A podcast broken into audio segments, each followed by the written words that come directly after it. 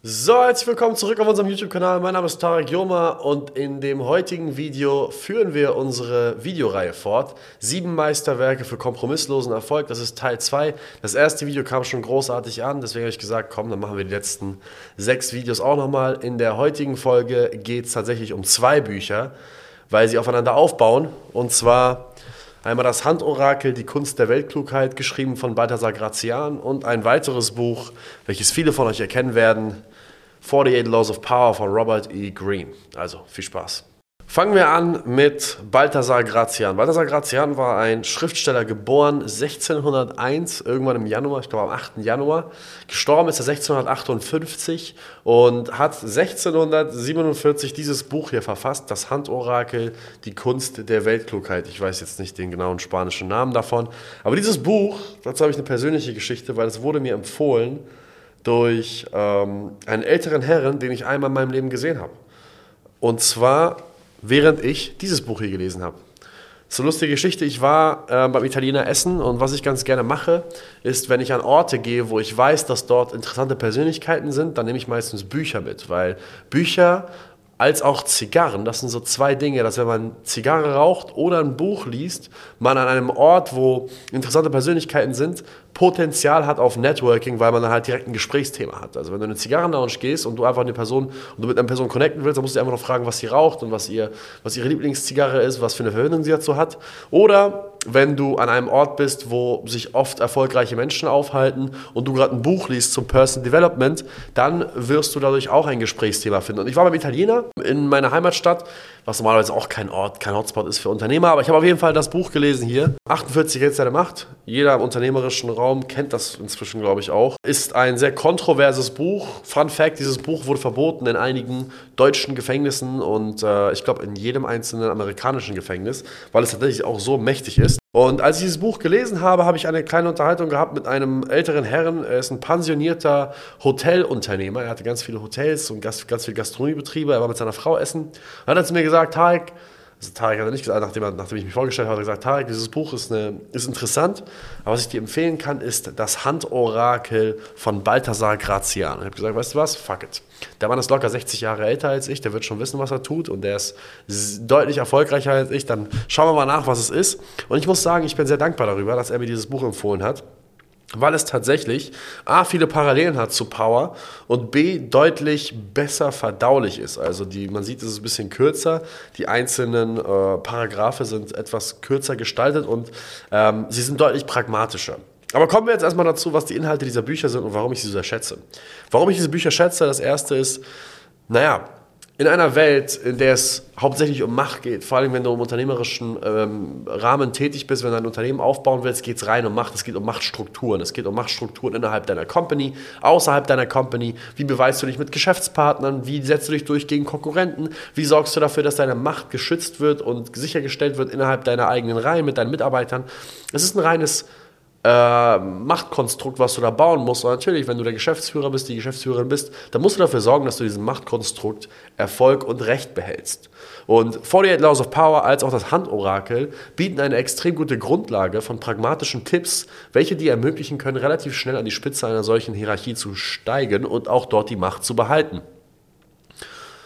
Diese Bücher gehen sehr oft auf Fehltritte und Fehler voriger Machthaber ein und erzählen auch in kleinen Anekdoten, wer diese Fehler gemacht hat oder wer diese Prinzipien, die hier aufgeführt werden, im 48 Laws of Power sind 48 Gesetze, da erklärt Robert E. Greene immer ganz gerne, wer dieses Prinzip gut befolgt hat.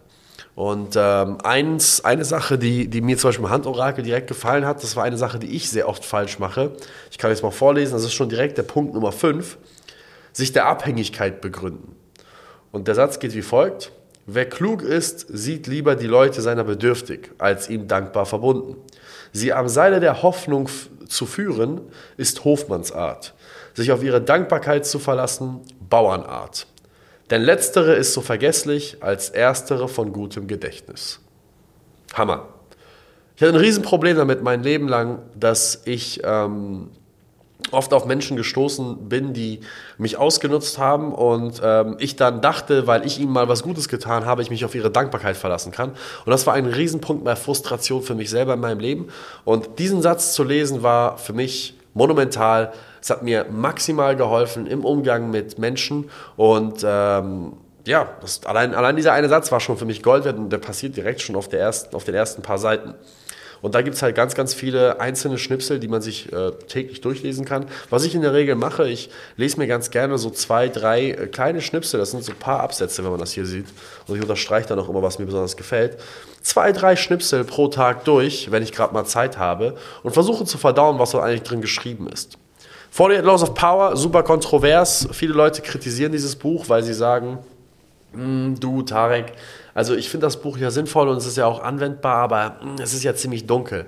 Ja, du Dödel, es ist dunkel, es geht ja auch um Macht, es geht nicht um, es sind nicht 48 Gesetze der Ethik, es sind 48 Gesetze der Macht. Das heißt, von Natur aus wird dieses Buch einige kontroverse Regeln haben. Ähm, ein Gesetz, welches mir aber besonders gefallen hat, womit ich auch Probleme hatte, ist auch zurückzuführen ähm, zu einem meiner Lieblingszitate von einem bekannten Stoiker. Fangen wir mal mit dem Gesetz an. Gesetz Nummer 4. Sag immer weniger als nötig. Versuchen Sie nicht, Menschen mit vielen Worten zu beeindrucken. Je mehr Sie reden, desto durchschnittlicher und machtloser wirken Sie. Selbst wenn Sie nur Banales sagen, wirkt es origineller, wenn Sie es mit Andeutungen, offenen Schluss, kryptisch tun. Mächtige Menschen beeindrucken und schüchtern ein, indem sie wenig sagen. Je mehr sie reden, desto eher wird ihnen eine Dummheit herausrutschen. Hammer. Ich bin äh, notorisch in meinem Leben dafür gewesen, sehr bekannt dafür gewesen, dass ich viel zu viel geredet habe und viel zu viel von mir preisgegeben habe. Ich habe ein sehr pures Herz, ein sehr reines Herz, das man gar nicht glauben mag. Und ich ähm, habe mein Herz auf der Zunge, sagt David zu mir. Und deswegen rede ich manchmal mehr als notwendig und ver verbreite mehr Informationen über mich als notwendig und ver vergesse oftmals auch, dass die Intention der Menschen, die äh, mir gegenübertreten, nicht so rein sind wie meine eigenen Interessen. Und äh, dazu passt auch tatsächlich ein Zitat von Zeno. It is better to trip with the feet than with the tongue. Es ist besser, mit den Füßen zu stolpern, als mit der Zunge. Und ähm, diese zwei Beispiele aus den verschiedenen Büchern sind so kleine Weisheiten, die mir geholfen haben, in meinem Leben nochmal zu bekräftigen, was es eigentlich ist, wie ich im Umgang mit Menschen sein sollte, vor allem Leuten, denen ich nicht vertraue. Und darum geht es auch. Es geht in diesen Büchern primär um den Umgang mit Menschen, denen du noch nicht zu 100% vertrauen kannst. Das ist super, super wichtig. Die meisten Leute, die diese Bücher kritisieren, sagen, ja, aber das ist doch unmoralisch und sich die ganze Zeit hier so manipulativ Gedanken machen und so weiter und so fort. Hör mal, es ist besser, ein Krieger in einem Rosengarten zu sein, anstatt ein Gärtner im Krieg. Bedeutet, es ist nicht verkehrt zu wissen, wie die dunklen Mächte funktionieren und wie Menschen, die dunkle Absichten mit dir haben, denken und ticken und was sie dir anrichten könnten. Denn nur wenn ich weiß, wie eine Person, die böse Absichten hat, mit mir umgehen könnte, kann ich mich auch dagegen verteidigen. Im Boxen ist es genauso. Im Boxen ist es so, dass die Schläge, die dich ausnocken, sind nicht die Schläge, die frontal kommen, die du kommen siehst. Sie können mit der vollen Wucht kommen. Meistens hältst du dem Stand. Die Schläge, die dich ausnocken, sind die Schläge, die du nicht kommen siehst. Und sie müssen nicht immer stark sein. Und das Wichtige ist es im Geschäftsleben, auf alles vorbereitet zu sein, sodass man sich darauf einstellen kann. Man sollte nicht versuchen, das hier als ein ähm, How to become, ja, How to become der mächtigste Mann der Welt äh, Handbuch zu sehen, sondern vielmehr sollte man diese Dinge nutzen, um sein reines Herz zu schützen vor dunklen Absichten von außen. Und deswegen finde ich diese Bücher großartig, vor allem im Geschäftsleben.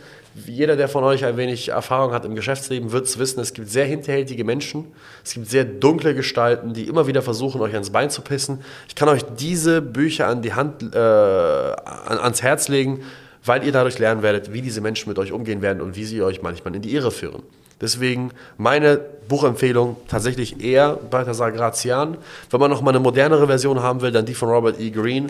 Mir gefällt die Version von Balthasar Grazian mehr.